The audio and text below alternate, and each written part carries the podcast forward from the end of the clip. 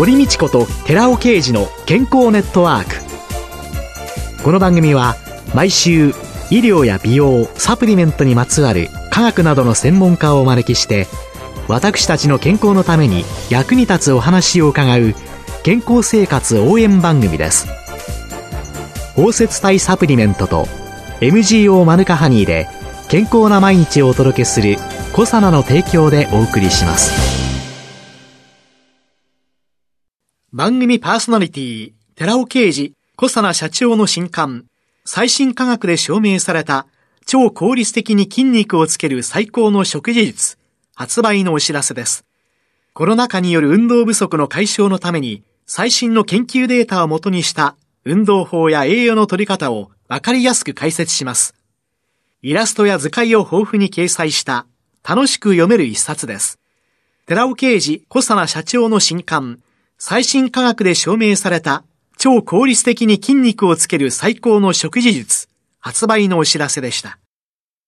こんにちは、堀道子です。寺尾啓治です。今月は小佐奈社長で神戸大学医学部客員教授の寺尾啓治さんと共にお送りしています。寺尾さんよろしくお願いします。よろしくお願いします。さあ、4週目のテーマは、スポーツパフォーマンスを最大化する食事術です。今月は今年5月に寺尾さんが発表された本、最新科学で証明された超効率に筋肉をつける最高の食事術の内容に沿ってお話を伺っています。寺尾さんが社長を務められています、はい、コサナのグループ会社、はい、神戸のシクロケムの新社屋には、はい、最先端のトレーニングマシンを導入したジムがあるそうなんですね、ええ、私は栄養も大事ですけども、運動と栄養を組み合わせることが筋肉をきっちりとつけて、運動にも美容にも健康にもいいんだということを皆さんに知っていただくために最先端のトレーニングマシンを導入したんですよね。シクロケムの社員だけではなくて、皆さん、はい、皆さんいろんな方が利用できるようになっているということなんですね。私はモデルの場所として皆さんにこうあるべきっていう形でドイツ生まれのトレーニングマシンでしてミロンって言うんですけども17分30秒という非常に短い時間で筋トレ行えるんですね。最大の特徴っていうのは短縮性の筋活動と、それから伸長性の筋活動を一台で行うというようなことでして、筋肉の収縮と伸長の両方に負荷をかけるっていうのが一番効果的な筋トレ方法だということで、それを実現させたものなんですね。もちろん、寺尾社長もなさってる。2日から3日に1回やればいいっていうことなんですけども、それは私自身やってます。そういう運動と栄養ということで。栄養、ね、やはり筋肉をつけるためにはプロテインが必要です。でも、はい、プロテイン過剰摂取を防ぐためにも、3つの機能性成分を一緒に摂ることを進めています。一つは、キウイフルーツです。タンパク分解酵素アクチニジンというものが含まれているので、筋肉量を増やすために必要なものっていうのは、プロテインの中でも必須の分岐アミノ酸であるバリン、ロイシン、イソロイシンの吸収率を高めるためには、タンパク分解酵素が必要なんですね。キウイフルーツを取った方がいいですよ。はい。その他には？二つ目はアルファオリゴ糖です。はい。小腸で吸収されなかったプロテインは腸内環境を悪化させる危険性がありますので、アルファオリゴ糖で善玉菌の餌になる短鎖脂肪酸を作って腸内環境を改善するという目的では必要ですし、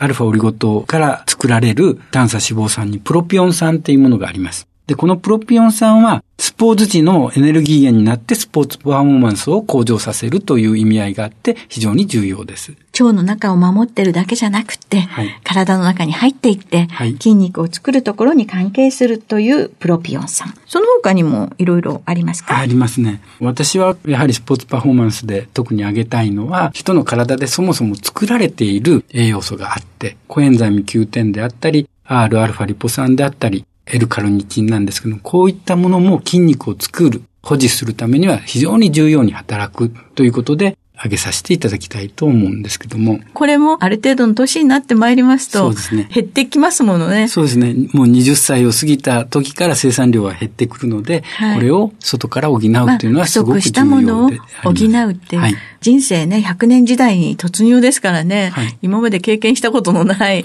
そうですね、えー、減っていくものは補えばいいんです、という感じなんでしょうか。うね、じゃあその三大ヒトケミカル。はい。一つ目ははい。一つ目は L カルニチンですね。これは筋肉増強とか保持、脂肪燃焼促進とか運動能力向上に働きがあることは報告もされていますけれども、脂肪燃焼がスムーズになって健康的な体を作るために必要な栄養素です。コエンザミ Q10 と併用することによって筋肉細胞は活性化することも分かってまして、燃焼効率や基礎代謝力が高まっていきます。コエンザイム Q10 っていうのはエネルギーを作り上げる。はい、そこに働くいろんなものの全部補助役にそういうことになりますね。働くということなんですかね。L カルニチン、はい、普通の食事から取るとしたら、羊とか馬肉、体をよく動かしてますよね。えー、動かしているということは筋肉がそこにあるわけですよね。なるべく移動している肉がいいんですね。そうですね。牧場走り回ってるのと、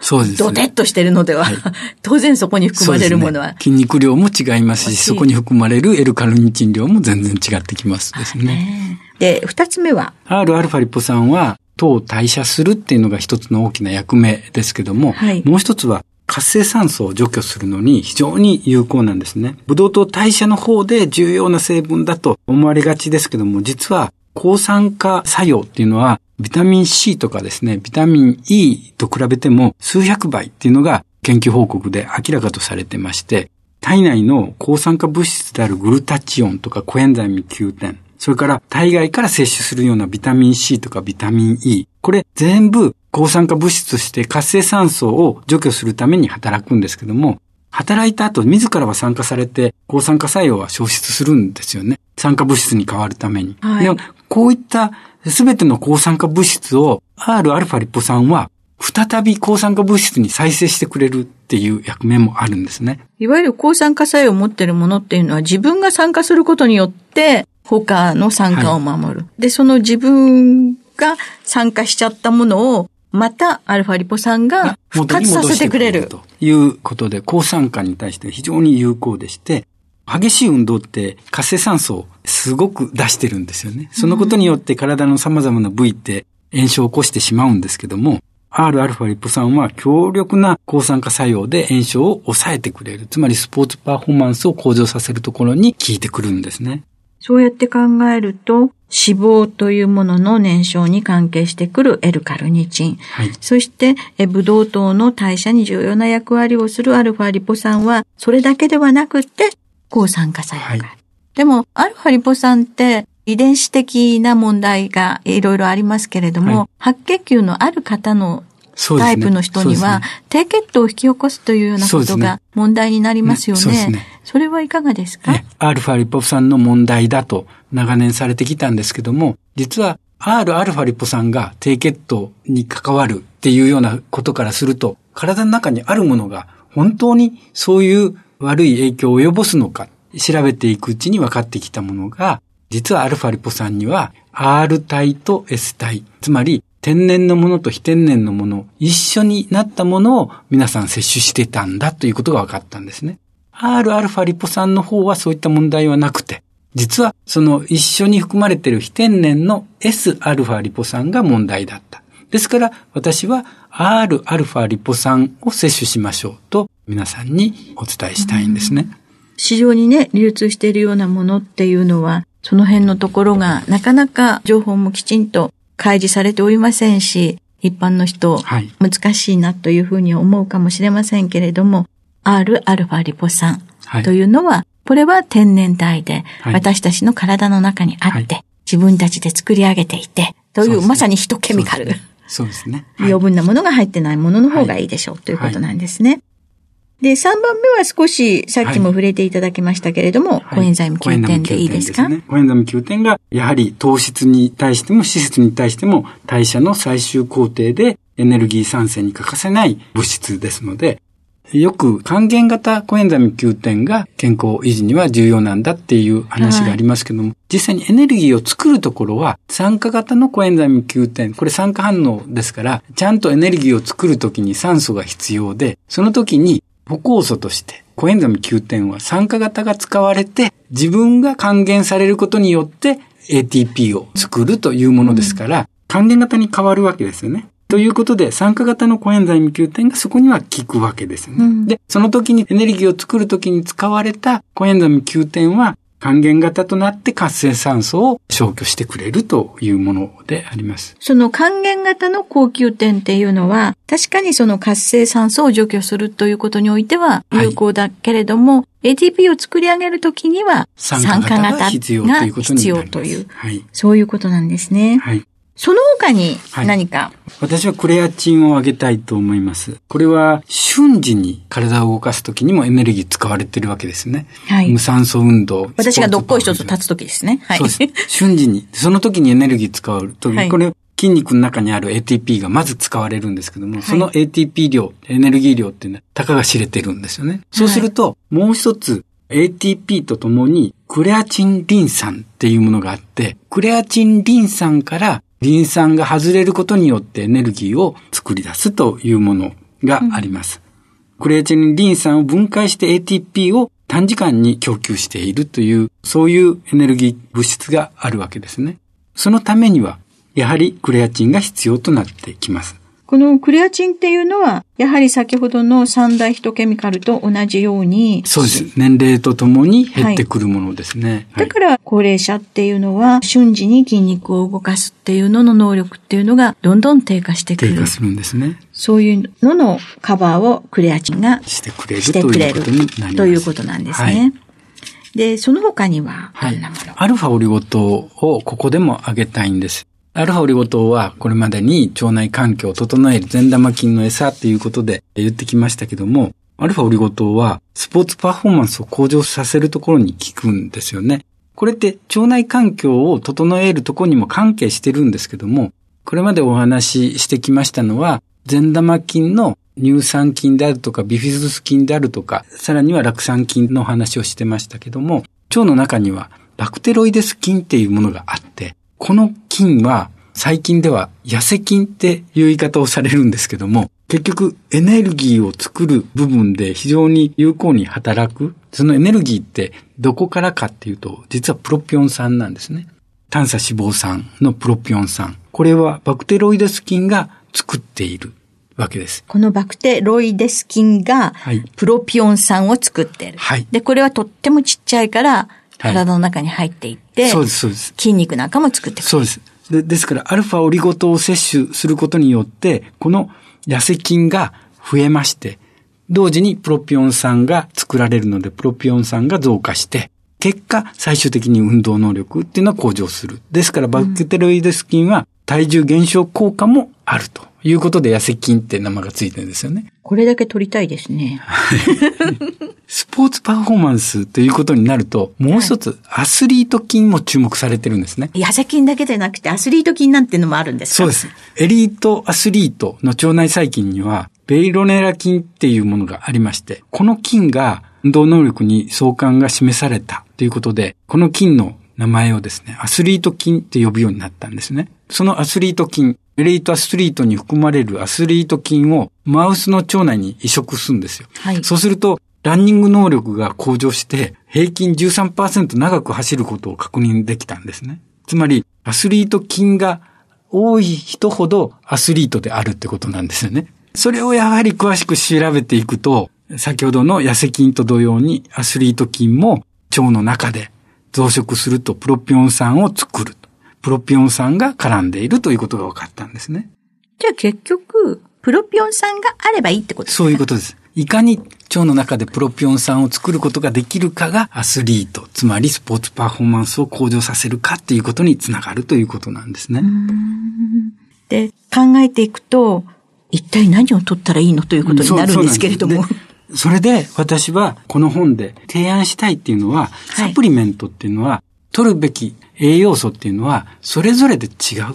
人によって違うんです。ですから、私が言いたいのは、どのくらいプロテインを取るべきなのか、その人によって。プロテインがいいのか、コラーゲンがいいのか、プロテインとコラーゲンをどのくらいの比率で取るべきなのかっていうところで、それを私はベースサプリとしてあげて、そこに基本的にはプロテインであってもコラーゲンであっても、どちらも問題はタンパク質ですから、過剰に取ることは好ましくない。そこに酪酸菌があり、アルファオリゴ糖があり、キウイフルーツがありっていうようなものも配合したものをトータルで考えて、これは皆さんが取るべき。ですから、ベースサプリと位置づけているんですけども、そこに今回挙げましたいろんな栄養素があります。こういったものをその人に応じてトッピングしていく。で、私はそもそもプロテインにしようがコラーゲンにしようが、パウダーがいい。錠剤とか、それからソフトカプセルとか、そういうカプセルをそのまま取るっていうことだと、医薬品を飲まないといけない人たちが、さらにサプリメントでも、そのような状態のものを飲まないといけないのではなくて、もうすべてパウダーにしてしまう。これをベースサプリとしてまず取って、そこにトッピングとして、やはり全てがパウダーであるべき。そうすれば必要なものを補っていって、私はコエンザミ Q 点と R アルパリポ酸をトッピングしたいという人がいたらそれでいいですし、そこに乳酸菌も入れるとか、いろんなものを入れて、その人、その人に合わせたオーダーメイドのサプリメントを用意すべきだと。これからの時代はそうあるべきじゃないかと。確かに企業によっては、サプリメントメーカーによっては、中間のマージンを全部さっぴいて、値段をここまでしました。これ、サプリメント革命であるには間違いありません。でも、私は、新たなサプリメント革命として、今までの形態ではなくて、それぞれ人に合わせて、必要な栄養素をその人に合わせたサプリメントを用意するっていうことが大事だろうと思いまして、この本を書いたんですよね。しばらく前にアメリカに行きました時にね、はい、私あの薬剤師ですので、はい、薬局の見学に行ったわけですね、はい、で、ラスベガスの近くにあった薬局っていうのがですね、まさにですね、栄養素のパウダーがね、いっぱいあってね、どれミックスしますかってはいはい、いうようにあって、いや、こんなのがあるの？非常に驚いたんですけれども、そこに原型があるような気がして、ね、これからの時代、まさにオーダーメイドという中に入っていくということなんですね。はい。じゃあどんなものがあるかっていうところでトッピング例を少し挙げたいんですけども、運動ではコエンザミ Q 点と L カルニチン併用すると筋力増強につながりますので、こういったものをトッピングされるのはいかがかとお話しさせていただきました。今月は4週にわたり小佐奈社長で神戸大学医学部客員教授の寺尾啓二さんとともに寺尾さんが今年5月に発表された本最新科学で証明された超効率に筋肉をつける最高の食事術の内容に沿ってお話を伺ってまいりました。寺尾さんありがとうございました。ありがとうございました。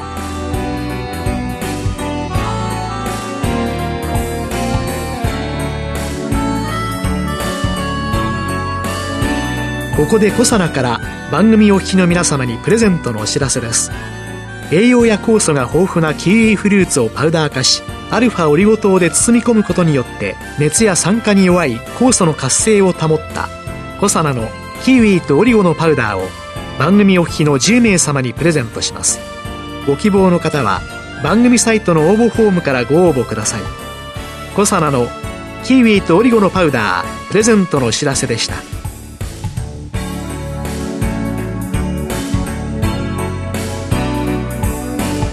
堀道子と寺尾啓二の健康ネットワーク